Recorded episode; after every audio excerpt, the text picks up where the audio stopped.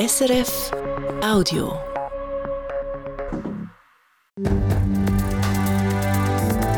SRF 1, jetzt mit dem Regionaljournal. Regionaljournal Zürich Schaffhausen.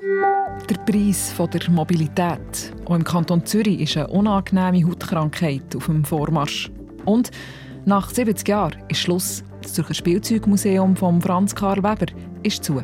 Am Mikrofon Fanny Kehrstein. Und jetzt wird es, excuse, gerade ein unangenehm. Es geht um eine Krankheit, was einem schon beim Gedanken daran fängt an verbeissen. Die Hautkrankheit Krätze, wo sich winzige Tierli unter der Haut einnisten, dort leben, sich vermehren und für wüste Ausschläge, Ekzem und Kratzwunden sorgen. In der letzten Zeit gibt es in der Schweiz und auch im Kanton Zürich immer mehr Fälle. Die Zürcher Gesundheitsdirektion hat darum darauf reagiert. Pascal Kaiser. Meldepflichtig ist Krätze in der Schweiz nicht. Es liegen keine genauen Zahlen vor. Aber das Universitätsspital Zürich beobachtet ganz eine klare Tendenz, sagt Christian Greis. Er ist Oberarzt auf der Dermatologie.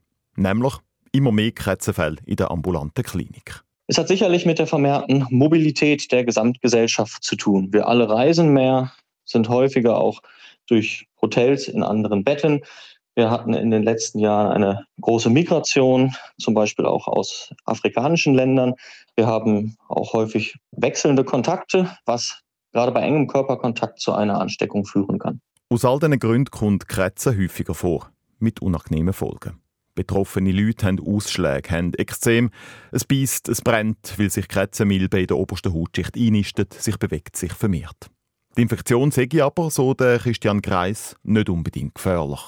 Man kann an der Erkrankung nicht versterben. Trotzdem ist es eine Erkrankung, die relativ lästig ist, weil man sie von alleine nicht wieder los wird und sie vor allem mit starkem nächtlichen Juckreiz einhergeht. Es sei darum wichtig, dass die Bevölkerung wisse, wie mit der Krankheit umgehen und auch wisse, wo man sie dann auflese. Die Ansteckung erfolgt ausschließlich durch engen Körperkontakt oder die Nutzung zum Beispiel der gleichen Couch oder des gleichen Bettes. Die Tierchen sind sehr klein, mit dem bloßen Auge kaum zu sehen, können sich auch nur wenig fortbewegen von alleine sodass hier wirklich der, der direkte Kontakt erfolgen muss, um sich bei einer anderen Person anzustecken. Und darum braucht es eben, wenn man gegen Krankheit vorgeht, auch nicht nur Creme und Tabletten, die gegen Parasiten wirken, sondern es braucht auch andere Massnahmen.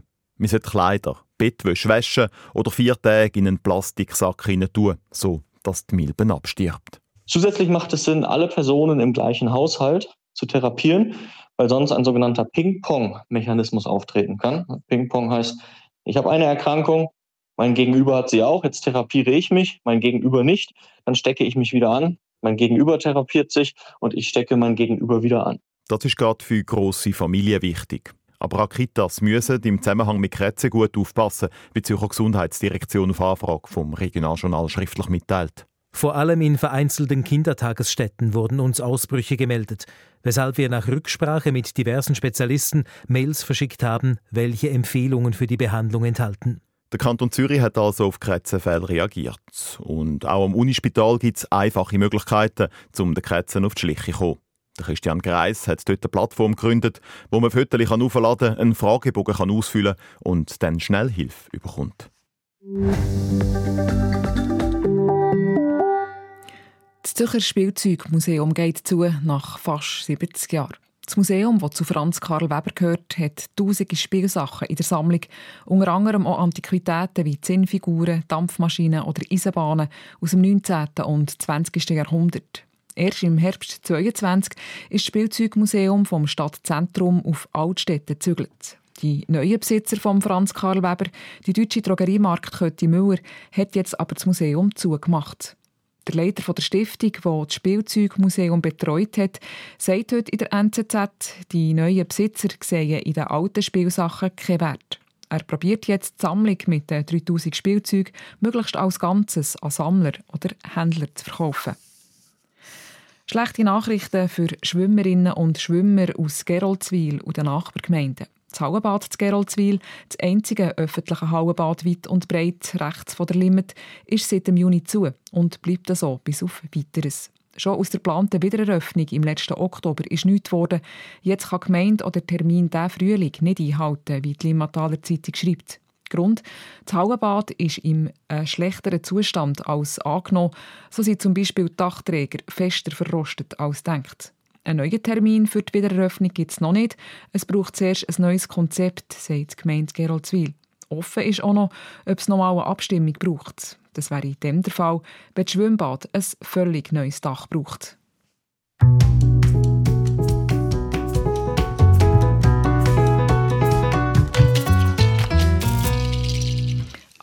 Miss Schweiz ist sie im Rampenlicht gestanden. Als Missenmami hat sie später manches Jahr die Miss Schweiz-Wahlen organisiert, Karina Berger.